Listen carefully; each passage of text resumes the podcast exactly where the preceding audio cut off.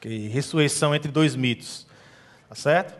Então ainda vai ter uma pegada de aula, né? No culto. Domingo passado nós, nós falamos, domingo passado, sobre a, a ressurreição que responde o ceticismo. O ceticismo é, é algo que pressiona ou tenta dar significados à ressurreição. O ceticismo é, é diferente do ateísmo, né? O ateísmo é, é, crer que Deus não existe. O cético ele prefere ficar na dúvida. O cético é aquele que prefere a dúvida, gosta do, de ficar em cima do muro. Ah, o cético é aquele que produz o, o talvez a, a, grande característica do nosso mundo hoje, né, o ceticismo. Vivemos em meio a um ceticismo no nosso mundo, é o relativismo. Alguém já ouviu falar que tudo é relativo? Alguém já ouviu falar que existem várias verdades, existem vários pontos de vista para uma verdade, né, para, uma, para uma colocação? Então, essa é, é, é a grande característica que o mundo que nós vivemos hoje. É, é um mundo relativista, é um mundo que cada vez mais prefere se afastar dos absolutos, das verdades absolutas. Então, esse mundo cético, relativista, ele vai enxergar a ressurreição de uma forma relativa. Ele não vai enxergar a ressurreição de uma forma absoluta, como as Escrituras a colocam. Mas ela vai querer enxergar a, a, a ressurreição de uma forma relativa. E nós vimos no domingo passado que todas as tentativas de explicação, de relativizar a ressurreição do ceticismo, todas as explicações, elas fogem aquilo que justamente eles querem mais se apegar, elas, que mais se defende, né? Foge à razão, foge à lógica. Não, não existe racionalidade para a explicação da ressurreição, dos relatos sobre a ressurreição. Então, quando um cético ele tenta relativizar a ressurreição, ele acaba abrindo mão da racionalidade, ele acaba abrindo mão da lógica, ele acaba abrindo mão de evidências históricas para defender um ponto de vista. Obrigado, mensagem. Para defender um ponto de vista. Ah, até hoje, a explicação mais lógica, a explicação mais plausível para o surgimento da igreja cristã e para o surgimento das suas crenças na ressurreição e nós sabemos que a igreja cristã, ela nasce na crença da ressurreição corpórea de Jesus Cristo. Até hoje a explicação mais lógica continua sendo a explicação cristã. Continua sendo a explicação bíblica. E certamente continuará sendo a explicação bíblica. Né? A, a, a, o surgimento da igreja fundamentada nessa experiência do contato com Cristo ressurreto. A igreja ela sempre foi cercada por visões de mundo, cosmovisões, forma como as pessoas enxergam o mundo. A igreja sempre foi cercada por cosmovisões de culturas diversas, de culturas diversas. Essas visões de mundo, vez ou outra, buscava se misturar com o cristianismo e ameaçava a visão bíblica do cristianismo.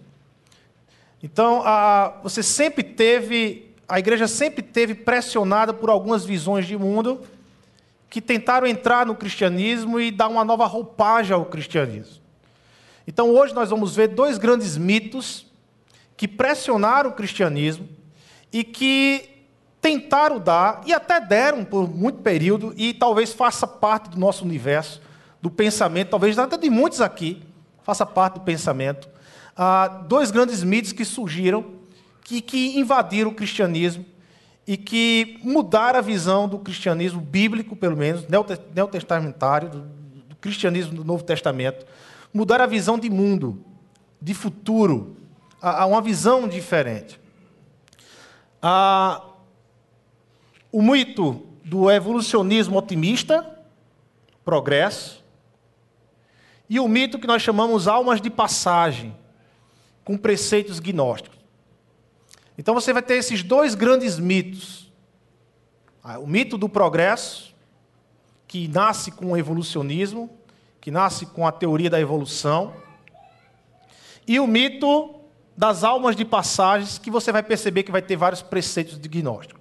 Esses dois mitos, apesar de carregarem elementos cristãos, e talvez aqui seja a grande dificuldade, a, a, talvez aqui seja a força deles, né? Por que muitos cristãos abraçaram esses mitos? Porque eles têm neles elementos do cristianismo, mas não tem todo o elemento cristão. Você já ouviu falar aquela frase de que meia verdade não é verdade? De que meias verdades, na verdade, é uma grande mentira formulada, bem elaborada, mas não é verdade? Então, esses dois mitos, tanto o mito gnóstico da alma de passagem, sabe aquela ideia de que o crente depois que morre vai para o céu?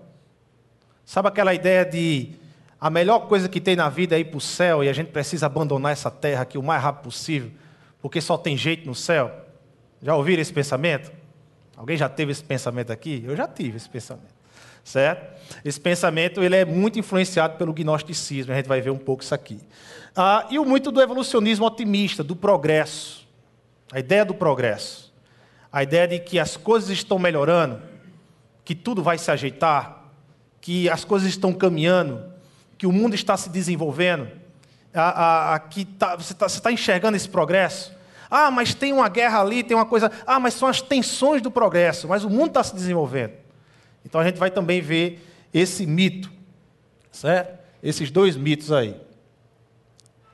Primeiro, evolucionismo otimista. Esse mito, ah, ele é muito bem visto nos dias de hoje, ah, talvez de uma forma mais latente aqui no Brasil, na política. Esse mito ele, ele, ele envolve a política de uma forma mundial, mas talvez mais latente aqui no Brasil, já que nós somos brasileiros, né? Você já viu esse discurso? Vota em mim que tudo vai melhorar. Já viu? Né? Esse discurso por si só, ele não tem força. Essa frase por si só, a gente já achou essa frase já uma balela, né? Mas vota em mim que tudo vai melhorar, um vai mentir para outro, isso aqui eu já não acredito mais. Mas quando eu pego esse discurso, quando eu pego esse discurso e eu promovo esse discurso, eu faço uma promoção nesse discurso, eu envolvo esse discurso de uma propaganda, de imagens, sabe, de pessoas falando, de movimento das imagens, a gente começa a achar bonito esse discurso. A gente começa a achar interessante esse discurso. E a gente começa a cair nesse discurso. Né? A, a, esse discurso, quando ele, ele, ele, ele ocorre com técnicas de persuasão pós-modernistas, com a promoção divulgada na falta da esperança verdadeira, só nos restam os sentimentos. E é para ele que a gente que, que ele apela. Esses discursos sempre têm um apelo ao sentimentalismo, ao sentimento.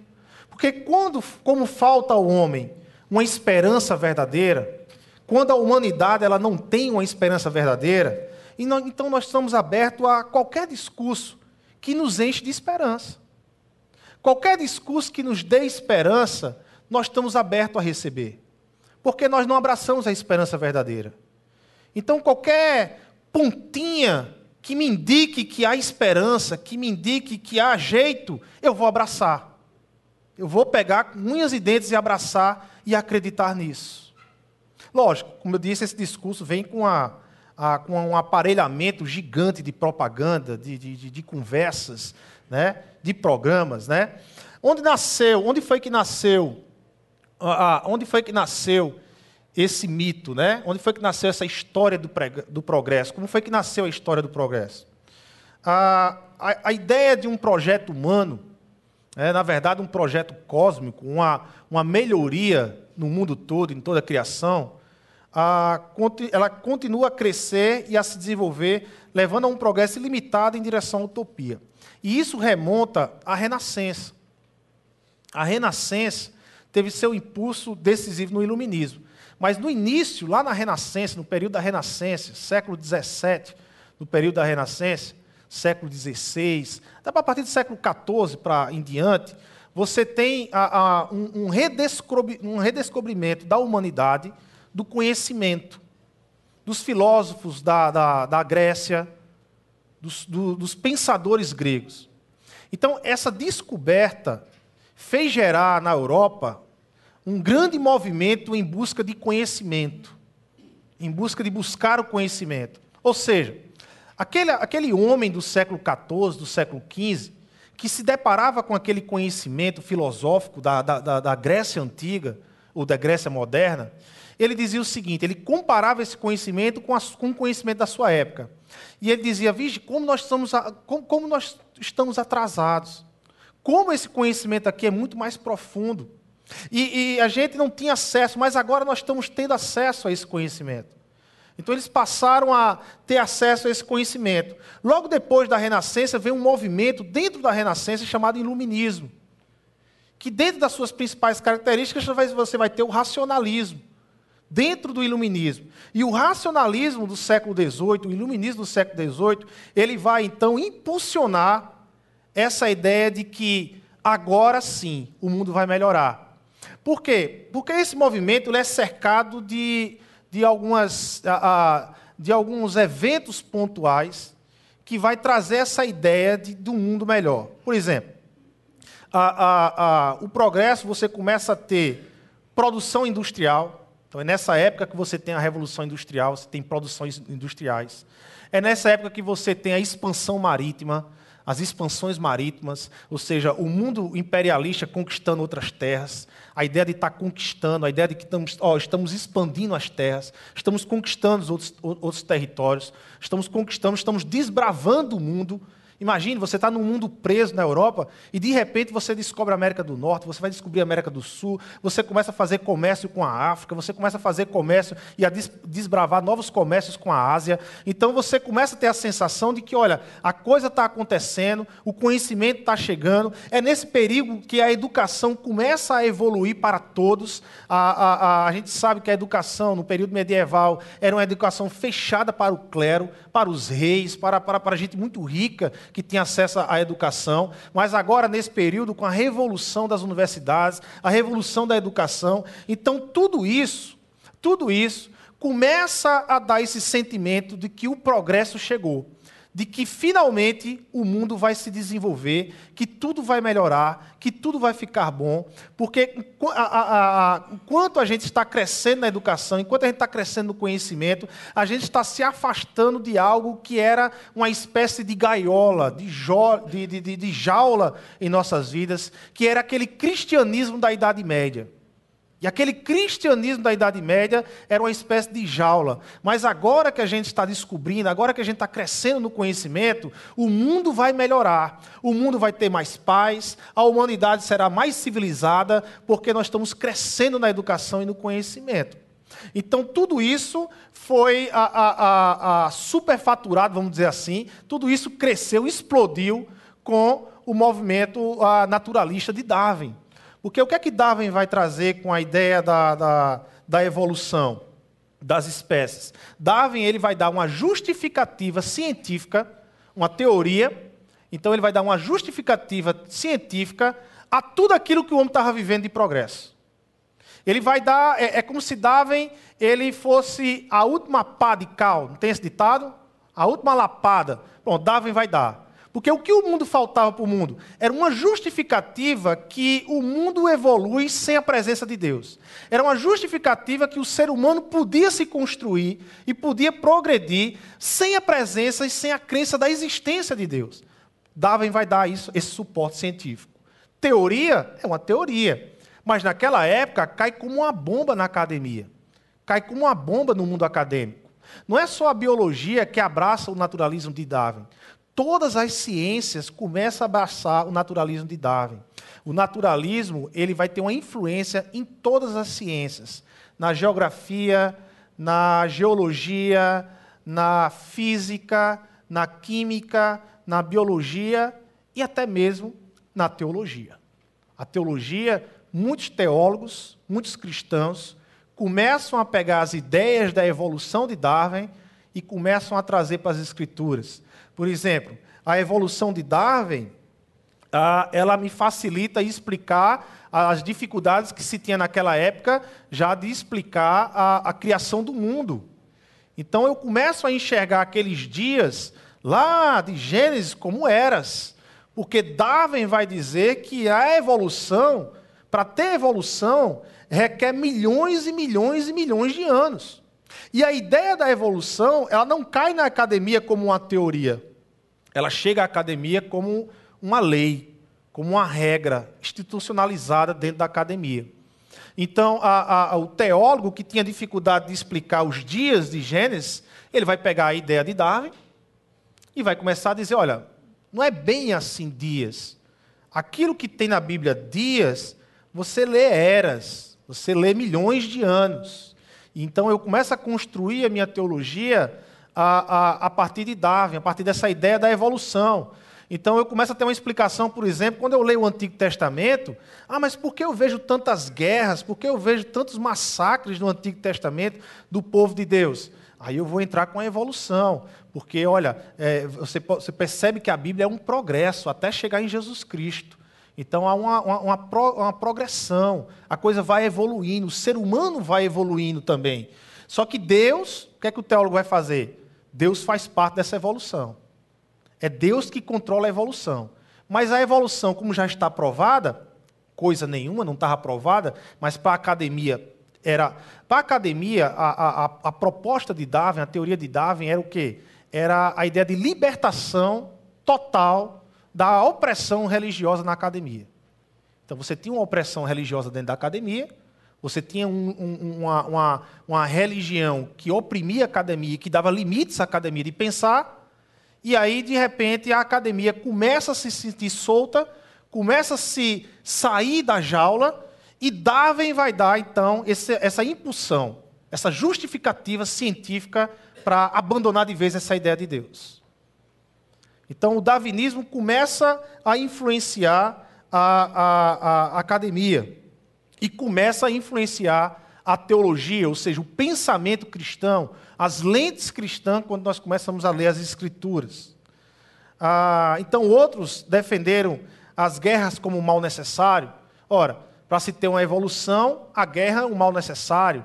A guerra é um elemento de, de escolha das espécies, é um elemento que vai escolher, identificar as espécies mais fortes, elas vão a, a continuar a viver pós a guerra. As mais fracas, elas vão morrer com a guerra. Então, alguns teólogos e alguns cristãos começam a defender a guerra como uma maneira de Deus a estar tá peneirando na terra aquele que realmente é dele, aquele que realmente é do Senhor. Alguns outros teólogos vão defender a, o darwinismo social, né? a ideia de, de, de, de, transformar aqui na terra e achar que você vai fazer da terra o céu. Né? E aí você faz um darwinismo social que existia. Porém, o que é que acontece com isso? Com o passar do tempo, ficou evidente que essa não era uma solução definitiva. O que, é que acontece com o progresso? Com a ideia do progresso, com a ideia do, do, do, do, do evolucionismo otimista. Com o passar do tempo, vem a Primeira Guerra Mundial, vem a Segunda Guerra Mundial, vem extermínios terríveis na humanidade. Guerras, aumento da criminalidade. Ou seja, com o passar do tempo, as pessoas que abraçaram com tanta esperança a ideia do progresso, da evolução de todas as coisas, começou a enxergar que o mundo não estava melhorando.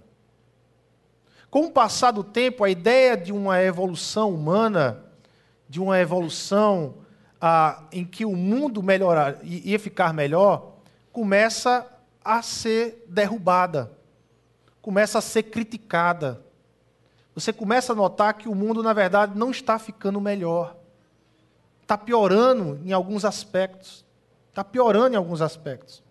Existe um, um camarada chamado Pierre de Chardin, é um jesuíta do século 19, nasceu lá em 1881, um jesuíta do século XIX, que ele acreditava que todo o cosmo era Deus e que, apesar da desordem e do sofrimento, o mundo estava sendo despertado e atraído por Deus.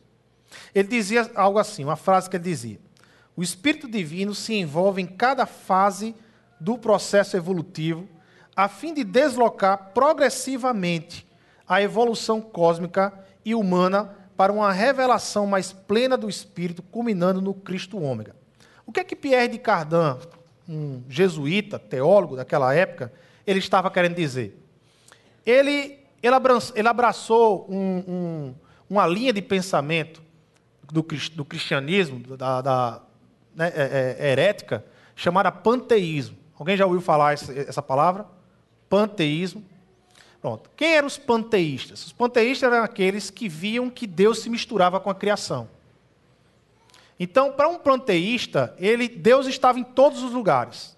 Deus estava na árvore, Deus estava na natureza, Deus estava no passarinho, Deus estava no nascer do sol, Deus estava nos rios, Deus estava na terra. Então, essa era a visão do panteísta. Ele misturava o Criador com a criatura. Tudo era Deus.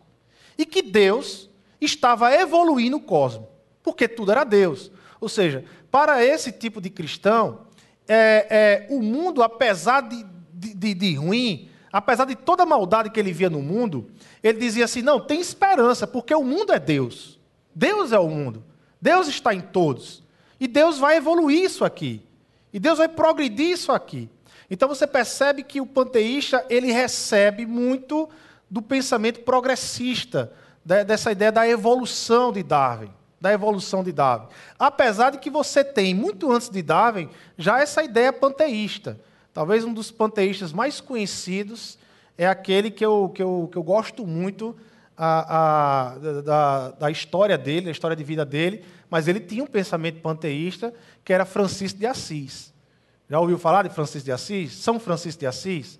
Não, São Francisco de Assis é um camarada que eu admiro muito a história de vida dele, conheço a história de vida dele, admiro demais, mas ele tinha essa ideia panteísta, ele tinha essa ideia do Deus Sol, do Deus Lua, da Terra, de tudo que é Deus. Ele já tinha esse pensamento panteísta, tá certo?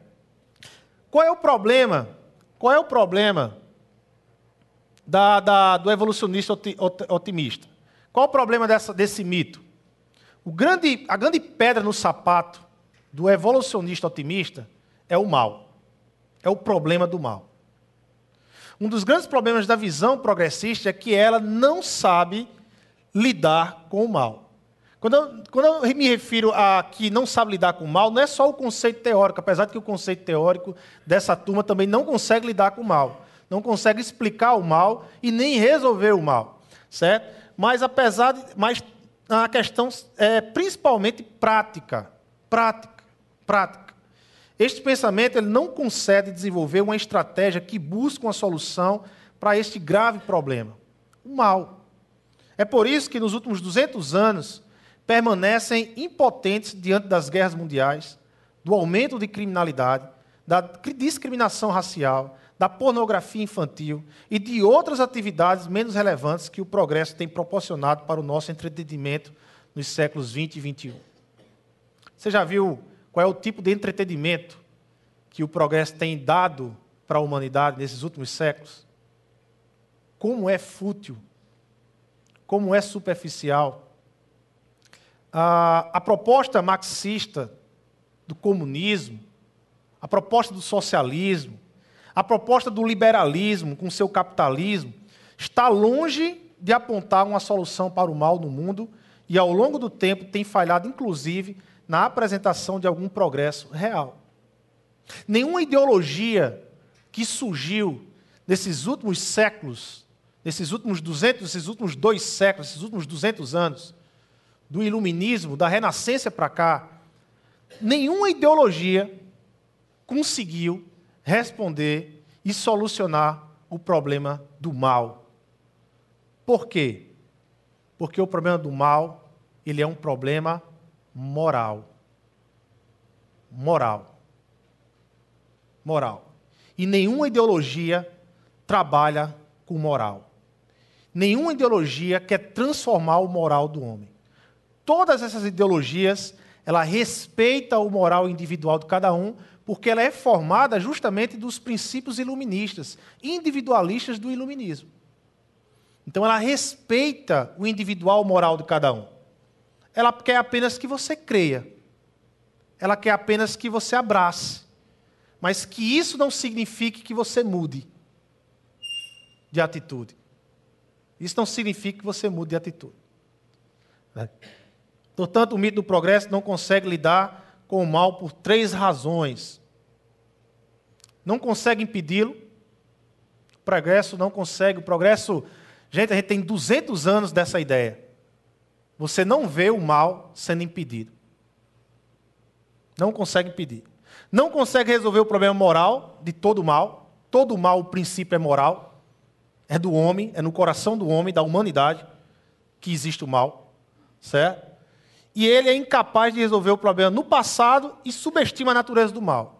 Ou seja, o mito do progresso subestima, trata o mal como algo passageiro. Ah, vai se resolver. Não, não vai.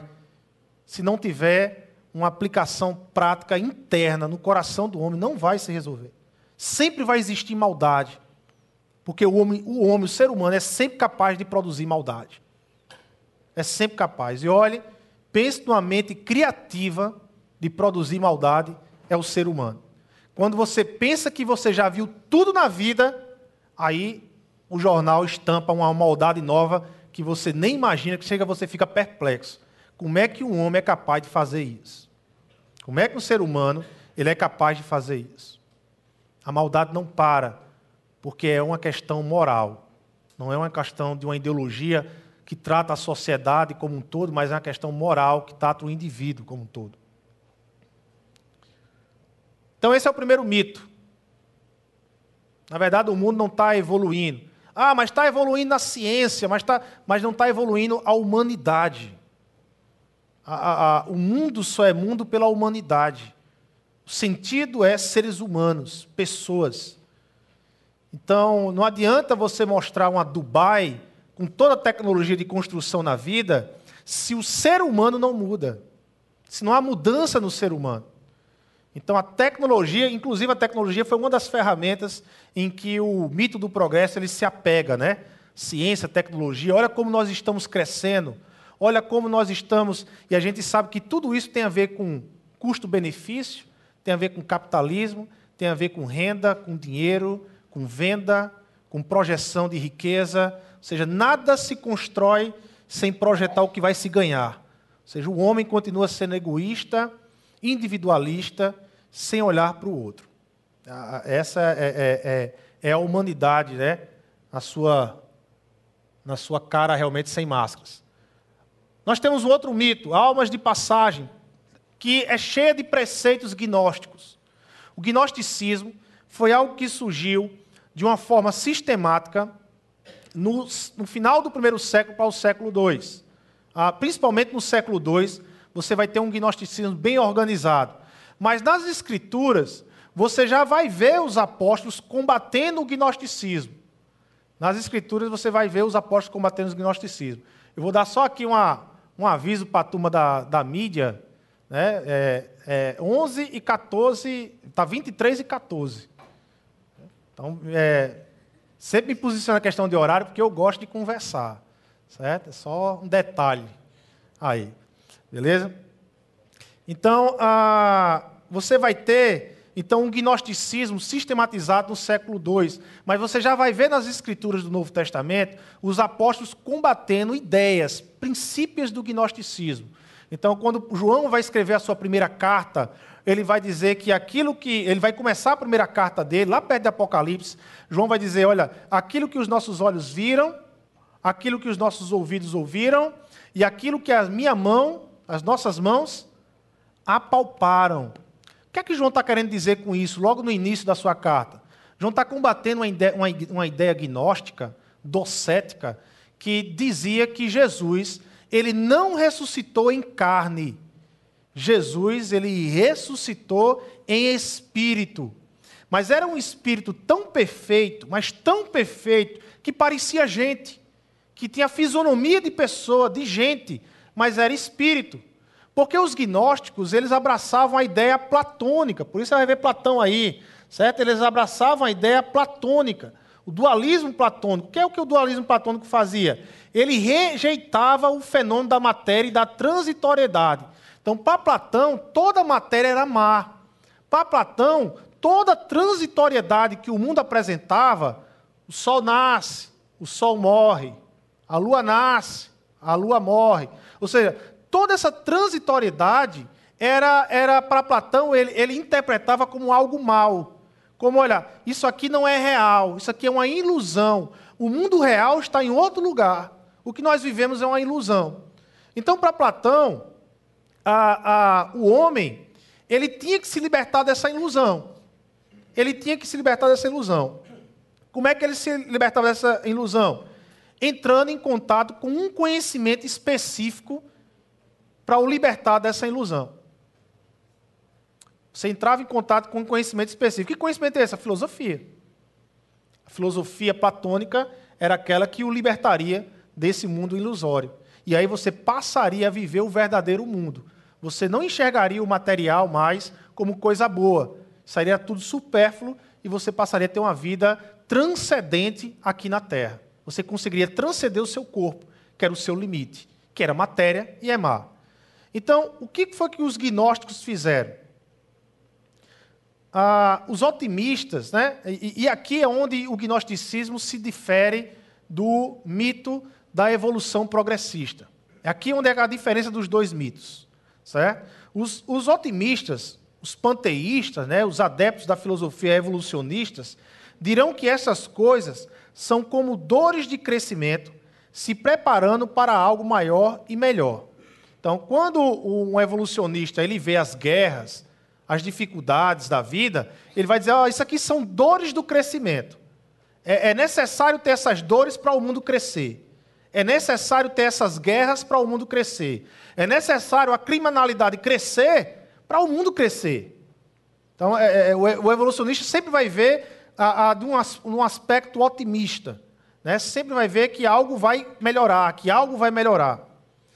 Ah, já os platônicos, budistas, hinduístas, os gnósticos e maniqueístas e outros muitos adeptos dessa concepção platônica dentro do cristianismo, dirão que todas essas coisas são sinais de que fomos feitos para uma realidade bem diferente, não uma realidade constituída no espaço, tempo e matéria, mas um mundo de existência puramente espiritual, na qual estaremos livres das algemas da mortalidade. Né? Então, qual é a influência platônica no cristianismo? Com Platão, os gnósticos acreditavam que o mundo material era um lugar inferior e escuro, intrinsecamente mau, Dentro deste mundo, porém, podiam ser encontradas algumas pessoas que estavam ali como um propósito diferente. Então, os gnósticos vão dizer o seguinte: ó, o mundo é mau, a matéria é má, tudo que é corpo, tudo que é matéria é má. Mas no mundo, existem pessoas que foram colocadas nesse, foram projetadas nesse mundo, que têm uma proposta diferente. Essas pessoas ainda estão cegas, elas precisam de uma libertação. Olha, olha, perceba que o, o gnosticismo tem elementos que se parecem com o cristianismo. Perceba o discurso. Então essas pessoas, elas estão cegas. Elas precisam de um encontro especial aqui na Terra para se libertarem. O que é que cega essas pessoas? O corpo, a carne. A carne é fraca, a carne é pecado, o corpo tende ao pecado. Então essas pessoas precisam se libertar desse corpo. Elas precisam desse conhecimento. E aí, quando elas têm esse conhecimento, elas conseguem transcender o corpo e viver no mundo desapegado à matéria. E aí elas conseguem viver espiritualmente no mundo, mesmo num mundo mal, de matéria má. E um dia, finalmente, essas pessoas encontrarão a sua liberdade final. Como é que elas vão encontrar a liberdade final? Elas morrem e o espírito delas se libertam do corpo.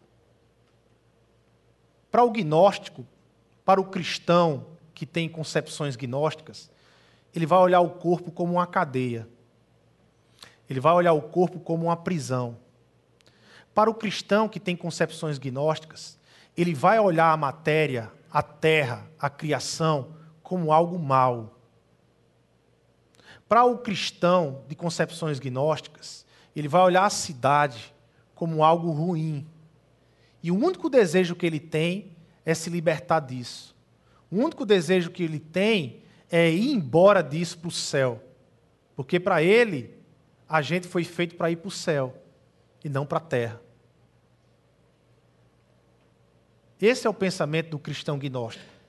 Esse é o pensamento do cristianismo que é influenciado pelo gnosticismo. O gnosticismo não foi uma coisa tão simples, não. Irmãos. Por muito pouco, por muito pouco, todos nós aqui não seríamos gnósticos. No século II, o gnosticismo, mais de 50% da comunidade cristã abraçou o gnosticismo e foi embora. Alguns bispos se levantaram, viram pontos de heresia e começaram a combater. Um deles foi Orígenes, entre outros. Certo? Mas por muito pouco o cristianismo não se tornava um braço do gnosticismo. E ainda fica esse restício. Né? Ainda fica esse pensamento meu de que, não, Deus me projetou para o céu, Deus não me projetou para cá. É por isso que eu não consigo viver bem na terra. Ah, sabe, a gente ainda tem esse pensamento, esses preceitos gnósticos. A gente carrega isso conosco. O mito gnóstico nos revela que a única forma de escaparmos de toda esta confusão que estamos é voltando para o estado que vivíamos antes da criação. Para este mito, a criação é a queda, por ela ser matéria, então ela, é, ela já nasce má. A espiritualidade de passagem, embora tenha elementos cristãos nela, está longe de ser o que o Novo Testamento ensina. Ela, na verdade, estimula uma concepção gnóstica de desistência. Qual é o resultado desse pensamento gnóstico? Ah, qual é o resultado disso tudo?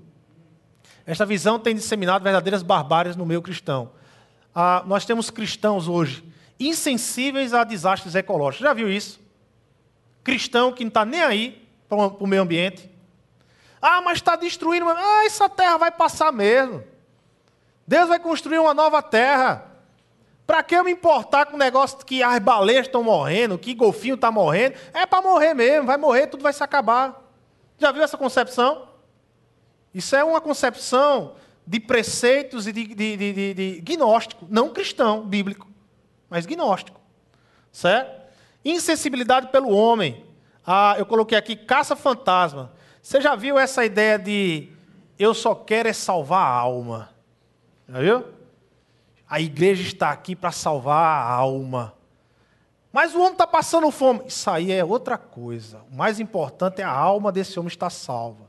Porque quando a alma desse homem está salva, ela vai para o céu quando morrer. Já viu esse, esse, esse princípio? Né? Ou seja, a ideia de insensibilidade com a dor do outro. A gente se torna insensível com a fome do outro, com a luta do outro. A gente está mais preocupado em ser um caça-fantasma, em salvar a alma dessa pessoa, como se o homem, o ser humano, fosse constituído só de alma, só de matéria, só de parte imaterial e não matéria. E a gente só está olhando para a imatéria do homem, e a matéria do homem, a parte do corpo do homem, a gente não está nem aí. Mas o homem não tem como você separar, ele é integral, é o ser humano, é o indivíduo. Então você não separa o ser humano. Quando eu chego com o evangelho, o evangelho chega para a imatéria e para a matéria daquele homem. Chega para ele como um todo, abraça ele como um todo, né? Fortifica ele como um todo. E é insensibilidade no reino, gente. Insensibilidade no reino. Então as pessoas estão desistindo da vida, do companheirismo, do relacionamento, de fazer amizades, de construir amizades, de se relacionar, de ouvir, de chorar com os que choram, de se alegrar com os que se alegram. Tem muito cristão que, sabe, é insensível porque tem essa concepção de vida aqui na terra gnóstica ainda, esse conceito gnóstico. Ah, que a terra é má, que a criação é má, que isso aqui nada presta, que tudo vai passar e eu vou para o céu. E fica como aqueles de Tessalonicenses lá, ah, de braços cruzados, saiu do trabalho, esperando a vinda de Jesus, e Paulo diz: pelo amor de Deus, voltem a trabalhar e a produzir nessa terra. Não desista da terra. Não desista de amar essa terra. Não desista de abençoar essa terra. Porque a concepção de ressurreição, de um novo mundo, de uma nova terra, dos, da igreja primitiva, não tinha, você vai ver que não tinha, nada de abandono de terra. Nada de achar que, ah, porque Deus vai fazer novos céus e nova terra, então para mim pouco importa ah, se o lixo vai crescer, pouco importa se, se o mundo vai se acabar, vai se acabar mesmo. Não, eles não tinham nenhuma concepção dessa, não carregavam nada disso. Nada disso. Ressurreição, o que é que o mundo inteiro aguarda?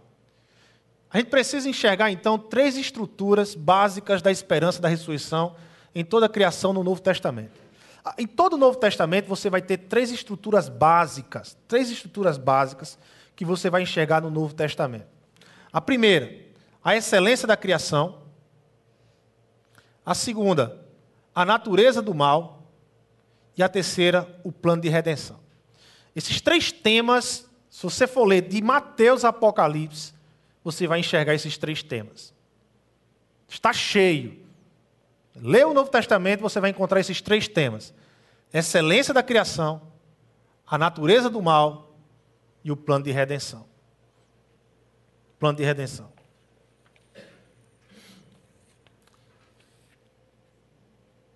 Os primeiros cristãos, eles não eram dualistas, né?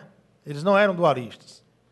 Eles não acreditavam num progresso evolucionista, que por si só as coisas iriam evoluir e melhorar, mas também eles não acreditavam ah, de que o mundo estava piorando cada vez mais e que a melhor coisa a fazer seria escapar dele. Eles não eram dualistas, eles não eram gnósticos, os primeiros cristãos. Então nós precisamos ver. Excelência da criação. A criação é boa por ser criação de Deus e não por sua natureza independente e autossuficiente. Gente, preste atenção. E talvez aqui eu vou trazer um conceito totalmente novo, talvez na mente de alguns, sobre criação. Por que a criação é boa? Por que a primeira criação, quando nós lemos lá Gênesis capítulo 1, por que a criação é boa? Se alguém lhe perguntasse isso, por que a criação? Por que o jardim do Éden? Porque a criação ali, ela é boa. Ela é boa porque ela foi criada por quem? Por Deus. Ela não é boa porque ela tem em si. Ela é boa porque ela foi criada. E aqui é o primeiro princípio que a gente precisa entender. Muitas vezes nós misturamos Criador, Deus, com criação. Nós misturamos. Muitas vezes nós misturamos. Como nós misturamos? Dá um exemplo clássico. Ah, o mundo foi criado perfeito porque Deus é perfeito. Você já escutou essa frase? Já? O que é que essa frase está misturando? Criador, perfeito. Aí a pessoa já deduz que o mundo é porque o Criador é. Ele está misturando o Criador com Percebeu? Percebeu? E se eu disser a vocês, e se eu disser a vocês que o primeiro mundo que Deus criou, a Terra, o universo, ele não criou perfeito. Isso, quando você escuta isso aí, na sua mente, isso na sua mente não é heresia? O pastor está falando uma coisa que eu nunca sei heresia. Você vê a condição histórica que a gente tem. Gente, como é que você vai explicar se o mundo é perfeito porque Deus é perfeito? Então ele, Deus e o mundo é a mesma coisa, ou a mesma natureza de perfeição? Como é que você vai explicar a existência do mal? Como é que você explica no mundo perfeito o mal surgir? Através de Adão. Como é que você explica isso? se o mundo é perfeito? Se o mundo é perfeito, como é que o homem caiu? O mundo foi criado bom. O mundo foi criado bom. Mas não foi perfeito. Por quê? Porque Deus criou com a possibilidade da queda. Ele já foi criado com a possibilidade do homem cair. Adão tem um livre-arbítrio. Adão foi criado totalmente livre para tomar a decisão dele, de seguir a Deus ou não. O mundo foi criado bom, perfeito só Deus. Só que qual é o propósito então? Qual foi o propósito então de Deus criar o um mundo bom? Ou seja, o que é que isso me ensina? Primeira coisa, que eu não preciso olhar para o mundo e achar que o mundo é mal. Não, o mundo é bom. O mundo é criação de Deus. O mundo é coisa boa. Eu não preciso encarar o mundo como, como o mundo seja uma coisa caída, maldade caída mundo é coisa boa. Só que o homem decidiu viver longe de Deus. O homem decidiu não seguir a Deus. Não ter Deus como aquele orientador da sua vida, como aquele que o orienta. Não ter Deus como aquele que dá a vida, né? Aquele que é o sustentador da vida. Não, eu vou tomar minhas próprias decisões. Mas o mundo é bom. Eu não preciso ter raiva da, da, da, da matéria como alguns cristãos acabam desenvolvendo, raiva do mundo. Não, o mundo é bom. Deus já criou o mundo com transitoriedade.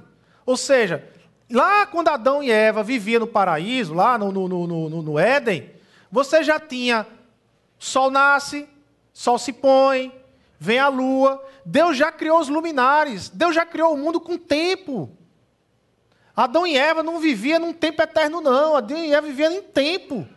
O tempo para eles passava. Um dia, dois dias, três dias. O que é que isso quer dizer? Que Adão e Eva, o que é que acontecia com Adão e Eva?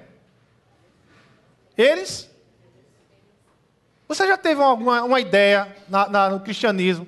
Vocês achavam que Adão e Eva era eterno? Antes da queda? Vocês tinham essa concepção. Eu tinha essa concepção.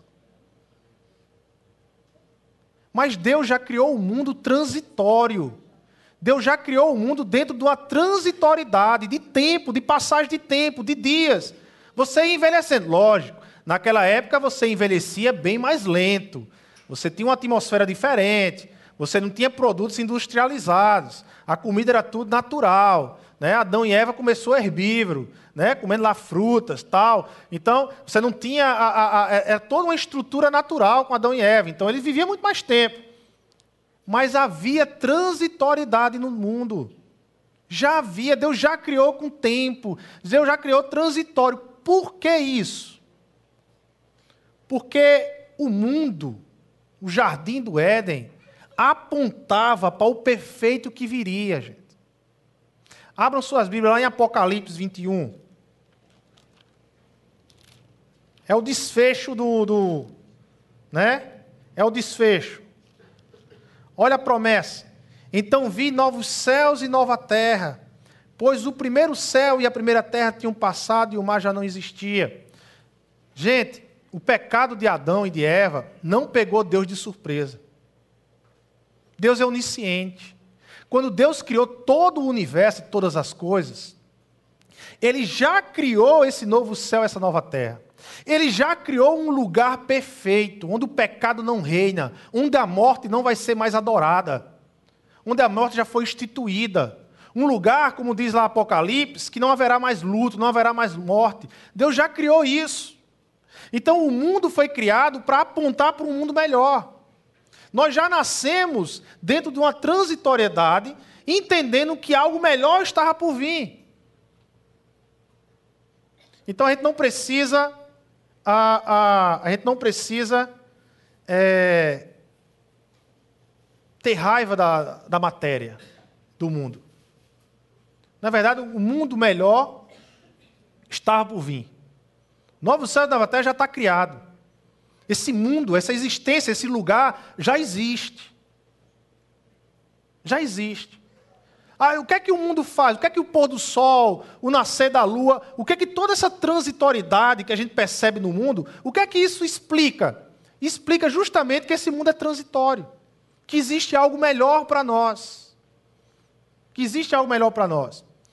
Mas aí a questão da, do, da natureza do mal, segundo ponto, a natureza do mal. O mal é real e poderoso na teologia bíblica. Devemos aqui estabelecer alguns preceitos sobre o mal. A transitoriedade não é má. Não, é, não há nada de errado com o pôr do sol, com as estações de ano, com as folhas caindo das árvores e com o envelhecimento, irmãos. Não há nada de errado nisso. Tem gente que tem raiva de envelhecimento e bota a culpa no pecado. Né? Ah, pecado. A transitoriedade é um sinal dado por Deus apontando não do mundo material para o imaterial, mas do mundo como ele é para o mundo como ele foi feito para ser um dia. Essa é a transitoriedade. O que nós vemos hoje é um apontamento do mundo como ele é para o mundo como ele foi feito para ser um dia. Ser um dia. E se esse lugar que a Bíblia muitas vezes chama de céu, que não é o céu, céu, céu, às vezes você lê na Bíblia, ah, ah Jesus foi para o céu, aí a gente imagina que Jesus está lá no céu, no terceiro céu, né? E a gente fica tentando encontrar Jesus ali, ah, acho que é depois do espaço. Não, quando a Bíblia fala de céu, a Bíblia está falando de um lugar. Um lugar que existe, paralelo a esse lugar aqui, existe um outro lugar onde Jesus reina nesse lugar, de corpo mesmo, ressurreto, e de lá ele governa este aqui. certo? Então ele está nesse lugar que chamamos de céu, que a Bíblia chama de céu, mas é um lugar real, certo? Um lugar real. Devemos entender que o projeto de organizar o jardim ainda não terminou. Esse desejo, você já sentiu, você sempre sente esse desejo, né? Do mundo melhor, de um mundo de paz, de um mundo, sabe, mais organizado, de um mundo mais humano. Sempre, o ser humano sempre tem esse desejo, sempre tem esse desejo, porque a gente foi criado dentro desse desejo. A gente foi criado desse mundo transitório para desejar um mundo melhor que já está criado por Deus. Então, por isso que esse desejo permeia tanto o coração de cristãos como não cristãos, porque todos, todo ser humano é criatura de Deus. Então, todo ser humano carrega, de alguma forma, apenas aqueles que têm a, a mentalidade deturpada, mas todo ser humano carrega, de alguma forma, o desejo de um mundo melhor, o desejo de um mundo de paz, um desejo de um mundo de amor, porque Deus já colocou isso, é, está no nosso DNA. Nosso DNA. O plano de redenção é um outro tema que você vê em todo o Novo Testamento. A criação é obra de Deus de amor, a redenção não é estranha ao Criador. É preciso compreender que o mal não está na matéria, mas o mal está onde? O mal está na rebelião contra Deus. Então o mal não é a terra, o mal é a minha rebeldia, certo?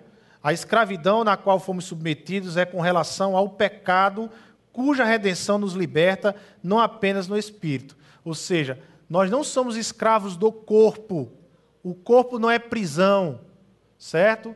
O corpo é criação de Deus.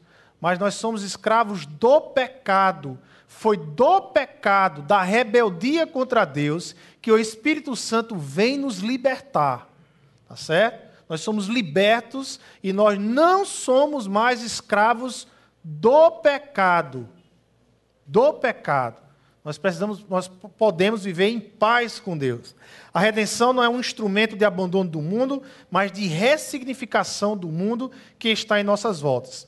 C.S. Lewis, quando ele escreve as Crônicas de Nárnia, quem, quantos aqui já, já assistiram às Crônicas de Nárnia? Escrito por um teólogo chamado C.S. Lewis. Vale a pena escrever. C.S. Lewis, quando, oh, assistir, quando escreve as Crônicas de Nárnia, retrata muito bem esta tensão que vivemos. Os personagens estão entre dois mundos, mas quando crescem, eles precisam encontrar sentido no mundo que vivem. Em seu mundo, né, num dos filmes, ele diz em seu mundo sou conhecido por outro nome. Então, o C.S. Lewis ele trabalha muito bem isso nas Crônicas de Nárnia. Então, nas Crônicas de Nárnia, você tem um mundo aqui terra, né, normal, e aí, de repente, um personagem ele passa por um portal, uma espécie de portal, e ele entra em Nárnia, num outro mundo. E nesse mundo de Nárnia, ele vai viver todas as aventuras de elementos cristãos. Né? Batalha contra o pecado, to todas as aventuras que você tem nas escrituras, né? Então C.S. Lewis ele mostra muito bem essa tensão entre os dois mundos, o mundo real, o mundo de hoje, ah, mas existe uma Nárnia, existe esse céu, existe esse lugar onde o leão, onde onde Aslan reina, onde Jesus reina, onde Jesus está lá, né? corpo ressurreto. Então, a, a, o leão chega e diz assim: Olha, lá no seu mundo, vocês precisam me conhecer por outro nome, eu tenho outro nome, vocês me reconhecem por outro nome. Então a gente vive essa tensão. Nós vivemos esse mundo, mas sabemos que vamos viver uma outra realidade de mundo quando partirmos daqui. Redenção não é uma forma de tornar o mundo um pouco melhor, como poderia sugerir alguns evolucionistas otimistas. Mas também não é um modo de resgatar espírito e almas de um mundo perverso e material, como os gnósticos queriam. Redenção implica na renovação da criação, tratando o mal que a desfigura e a corrompe. A redenção foi a resposta de Deus para o mal que desfigura e corrompe o mundo que ele criou. Certo? Qual foi a resposta de Deus para o mal? A redenção. Jesus Cristo, na cruz do Calvário, ele respondeu à maldade desse mundo. Todo aquele que crê em Jesus Cristo e todo aquele que, então, por crer, recebe o Espírito Santo de Deus, ele inicia-se nele um processo de renovação. Vida nova, de renovação. Onde queremos chegar, então? Onde queremos chegar? O que a ressurreição significa em uma, uma, em uma perspectiva bíblica neotestamentária? Para muitos, a ressurreição indica uma passagem para o céu, onde preciso esperar para me libertar deste mundo tenebroso. O mito da alma de passagem. Para muitos, só há propósito ir para o céu. Negócio é ir para o céu, para o céu, eu quero ir para o céu, eu vou para o céu, eu já não aguento mais esse mundo, eu quero ir para o céu. E essas pessoas desistiram de viver a vida nesse mundo. Para outros, o mundo está evoluindo e a ressurreição é apenas uma indicação que nos tornaremos melhor por si só. É o mito do, pro, do, do progresso. Certo? O mito do progresso. Jesus é as primícias desta nova humanidade, deste novo mundo. Ah, na ressurreição, o que é que a Bíblia diz? Na ressurreição, temos a inauguração de um novo mundo, de uma nova humanidade. Jesus é as primícias dessa nova humanidade. O que é que os discípulos viram em Jesus Cristo ressurreto? Como é que os discípulos eles, eles interpretaram o encontro com Jesus ressurreto? Para eles, o que foi que aconteceu ali? Já existia uma promessa nas profecias do Antigo Testamento, Isaías, Daniel, já existia promessas no Antigo Testamento de um novo mundo, de uma nova natureza de mundo, de uma nova política, de um mundo de paz, de um mundo de amor, de um mundo redimido por completo. Isso aí eram, eram profecias no Antigo Testamento. Quando esses judeus, discípulos de Jesus, viram Jesus ressurreto, o que é que significou para eles, gente? O novo mundo começou. Esse foi o grande escândalo. Aquilo que eles esperavam para o final de todas as coisas, aquilo que eles esperavam acontecer só no final de tudo, aconteceu agora aconteceu há pouco mais de dois mil anos atrás. A primeira criatura desse novo mundo, primeiro ser, Deus desse mundo, mundo surgiu num corpo ressurreto. Ou seja, o processo de renovação de mundo não é mais para o final. Eles não estão mais aguardando para o final. Eles começaram a viver o processo agora, no tempo deles, a ressurreição a renovação da vida, a forma de enxergar a vida, a forma de encarar a vida. E aí toda a Bíblia vai se conectar a esse tema, a essa proposta de um novo mundo, de uma nova criação, que surgiu antes do tempo que eles esperavam. É como se essa nova criação Deus a antecipasse e já mostrasse: olha, eu sou o primeiro fruto. Jesus é o primeiro fruto. Né? É por isso que Paulo ele vai usar lá em 1 Coríntios capítulo 15 ele vai olhar para Jesus e vai dizer: olha, ele é as primícias da nova criação. Esse termo primícia tem muito a ver com a cultura judaica. Quando o judeu plantava, as primícias do fruto da terra, eles iam apresentar no templo. Por que eles apresentavam as primícias? Porque eles apresentavam as primícias e eles sabiam que apresentando as primícias, Deus daria muito mais. A colheita seria abundante. E aí Paulo ele vai olhar para Jesus e vai dizer: ele é as primícias da nova criação. Ou seja, ele é o primeiro de uma multidão que virá. De uma multidão que virá. Então, veja como é que você está. Veja como você conecta todas as escrituras em Jesus. Todo o Antigo Testamento aponta para Jesus, para o perfeito de Deus que viria. Ou seja, o Antigo Testamento ele não vai ter, você não vai ler o Antigo Testamento e você não vai enxergar a perfeição, não, gente. Pessoas caídas, pessoas que se levantam, que ah, é um mundo transitório. Mas todo o Antigo Testamento ele aponta para o perfeito que viria. Então, o templo de Israel, o templo de Israel era o encontro do povo de Israel com Deus, era o encontro, era o lugar de Deus na terra. Quem é o verdadeiro templo agora? É Jesus. Quando Jesus ele vai, ele assunta ao céu, quando Jesus ele vai para o céu, quando Jesus ele vai para esse lugar, Jesus vai para esse lugar por quê? Porque nesse lugar todos nós podemos nos conectar com o templo de Deus, com Jesus Cristo, certo? Então Jesus é o verdadeiro templo. Agora, o templo de Israel foi importante? Foi. Foi importante para quê? Porque ele indicava o verdadeiro templo que viria. Ele indicava o verdadeiro Deus que encarnaria na terra e verdadeiramente habitaria na terra. Quando a gente olha para Adão, Adão foi o primeiro homem, o primeiro ser humano. Mas Adão foi o primeiro ser humano perfeito? Não. Por que Adão não foi perfeito? Porque a própria história da queda, Gênesis 3 vai dizer que Adão não é perfeito. Adão caiu, tá certo? Mas Adão apontava para quem?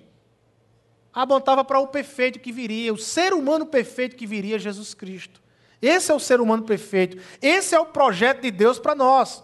Por isso que Jesus é a primícia, mas também nós viveremos como Jesus, com um corpo glorificado, como um corpo ressurreto, como Jesus Cristo. A missão de Israel. Qual era a missão de Israel, gente?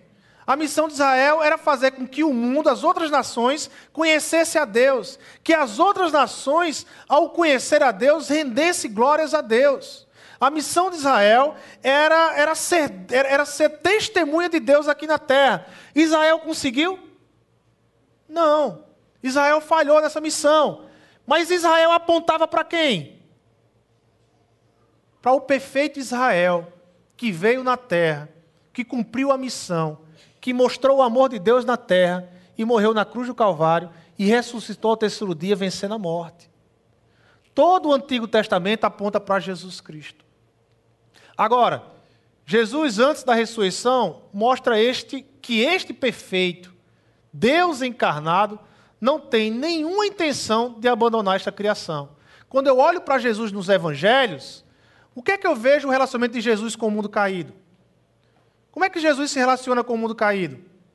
Ele cura, ele restaura, ele ensina, ele tem compaixão, ele tem compaixão, ele perdoa pecados, e é interessante que muitas vezes, quando ele, vai perdoar pecados, como aquela mulher que estava para ser apedrejada, ele termina de perdoar ela e ele diz o quê? Vai a tua fé. Ele usa o termo salvação. Às vezes a nossa concepção de salvação é só ir para o céu, não é? Muitas vezes nós criamos isso. Salvação é ir para o céu.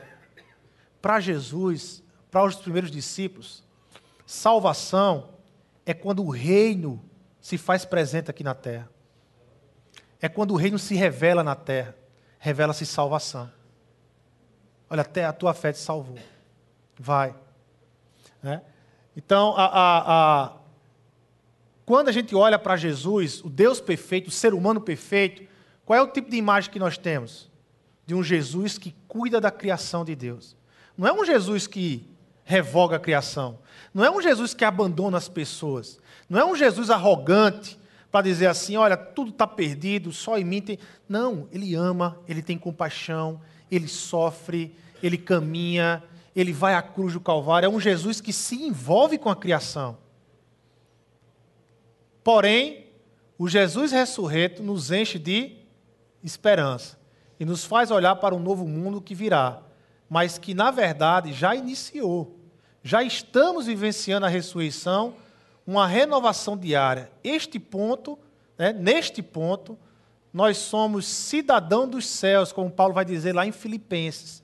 Temos responsabilidades com a ressurreição hoje. Nós temos responsabilidades com a ressurreição hoje. O que, é que a ressurreição implica na minha vida? Hoje, eu preciso mostrar para este mundo antigo, eu preciso mostrar para este mundo aqui que a ressurreição ela já aconteceu. Eu preciso ter, ser testemunha real da ressurreição de Jesus Cristo.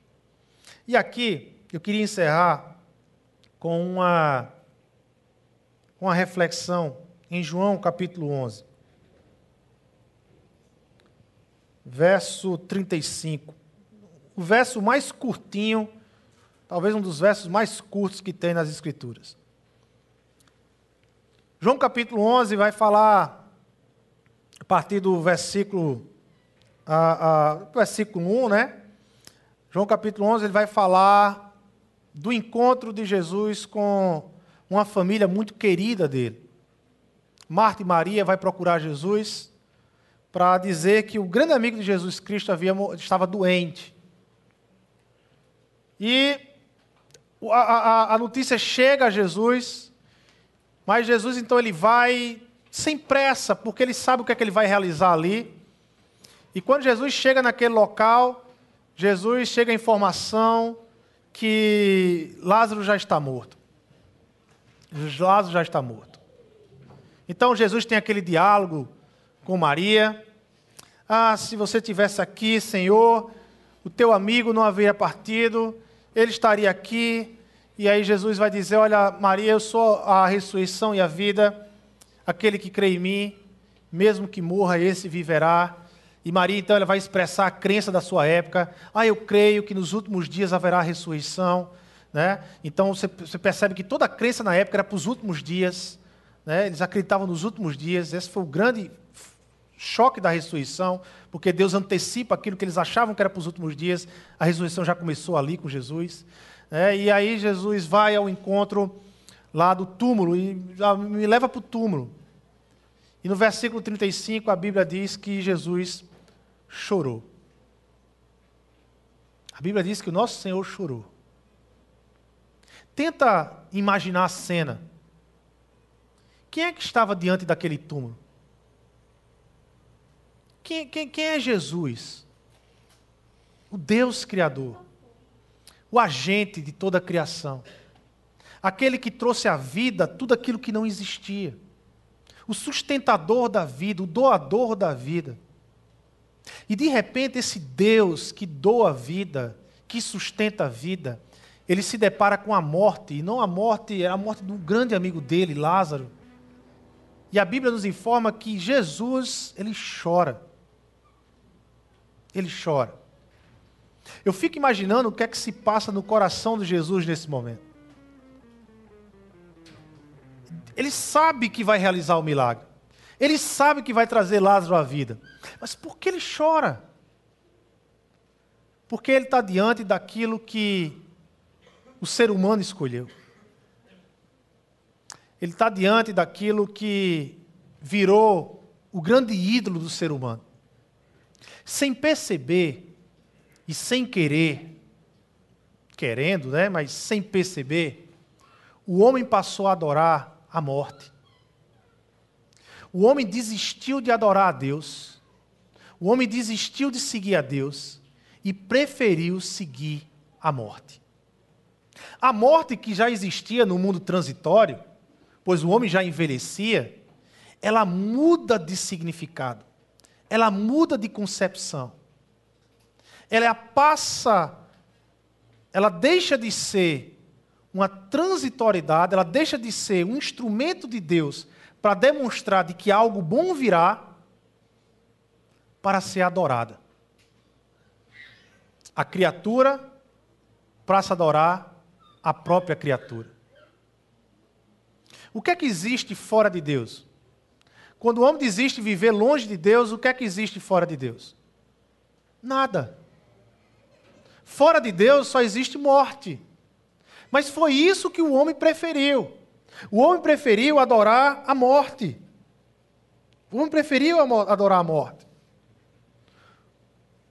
Mas o mais interessante é que Jesus ele não desiste da humanidade.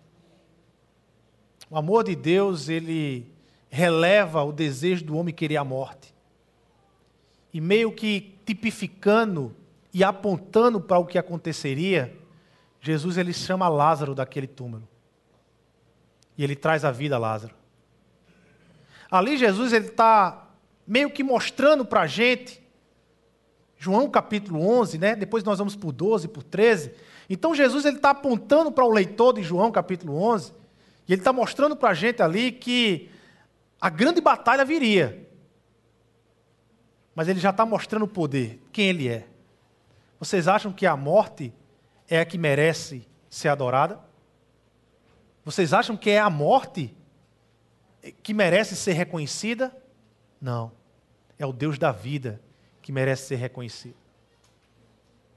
Depois de João capítulo 11, a Bíblia diz que Jesus vai para a Judéia. E na Judéia, Jesus ele vai para Jerusalém. E em Jerusalém, finalmente, Jesus vai se encontrar com a morte. E na briga, na batalha contra a morte, Jesus derrota a morte. E ao terceiro dia ele ressurge em vida. A morte, como diz o apóstolo Paulo lá em 1 Coríntios, é a nossa inimiga. Será a última a ser colocada debaixo dos pés de Jesus. Mas ela já é derrotada. Porque Jesus ressuscitou. E porque Jesus ressuscitou, tem significado para nós. Nós não somos testemunhas da morte nessa terra. Portanto, eu não preciso matar relacionamentos. Eu não preciso estar vivendo matando vidas. Eu não preciso estar matando o amor com as pessoas. Eu não preciso estar matando, sabe, a, a, as pessoas que me cercam aí fora. Mas eu preciso ser testemunha da ressurreição. Eu preciso ser testemunha da nova vida uma terra cheia de amor, de povos redimidos, uma terra de paz, de compreensão, de sensibilidade com o próximo, uma alegria em servir. Quando choramos com Jesus diante de tanta mazela, estamos dizendo: não vamos abandonar o mundo, não vamos revelar, aliás, o mundo, a natureza da ressurreição. A natureza da ressurreição. Quando nós choramos com Jesus, quando nós compartilhamos do choro de Jesus lá diante da morte de Lázaro, é isso que nós estamos dizendo. É isso que Jesus está dizendo ali. Eu não vou abandonar vocês. Eu não vou deixar de amar vocês. Eu não vou deixar de acreditar que eu, através de mim, eu posso transformar este mundo aqui. Quando nos tornamos testemunhas de Jesus Cristo, do Cristo ressurreto, todos os dias, nós precisamos dizer para o mundo: nós não vamos abandonar vocês. Nós não vamos abandonar vocês. Ah, o mundo está violento, mas nós vamos pregar a paz. Ah, o mundo está cheio de ódio, mas nós temos é amor para quem tem ódio. Ah, o mundo não, não quer nos receber, mas nós estamos de braços abertos para um mundo que não quer nos receber. Porque nós somos testemunhas da ressurreição. Nós não testemunhamos mais a morte, mas o Cristo ressurreto. Vamos orar? Senhor Deus e Pai, nós queremos te agradecer, Senhor pela ressurreição, pelo projeto de vida que o Senhor nos traz através de Jesus Cristo, que venceu a morte. Morte essa que é idolatrada, sim. Morte essa que é adorada por muitos. Mas nós somos gratos porque o Senhor, pela tua graça, nos chamou para sermos testemunha da ressurreição, testemunha da vida, Senhor testemunha de paz, testemunho de amor, testemunho da graça, testemunho do perdão, testemunho desse novo mundo que virá, desse novo mundo que se encontrará aqui na terra, que tomará conta dessa terra, Senhor. Desse processo que já aconteceu, desse processo que já começou na vida de cada um aqui processo da ressurreição. Cada dia, cada semana, nós vivemos uma Páscoa com o Senhor, uma renovação interna no Espírito, Senhor, até o dia que a derradeira Páscoa chegará e o nosso corpo se transformará, Senhor. Nós somos gratos a Ti, porque nós não merecemos, mas pela graça, nós temos o privilégio de testemunhar a vida e não mais a morte. Obrigado, Jesus. Obrigado, Senhor. É em teu nome, Jesus, que nós oramos e te agradecemos. Amém, amém e amém.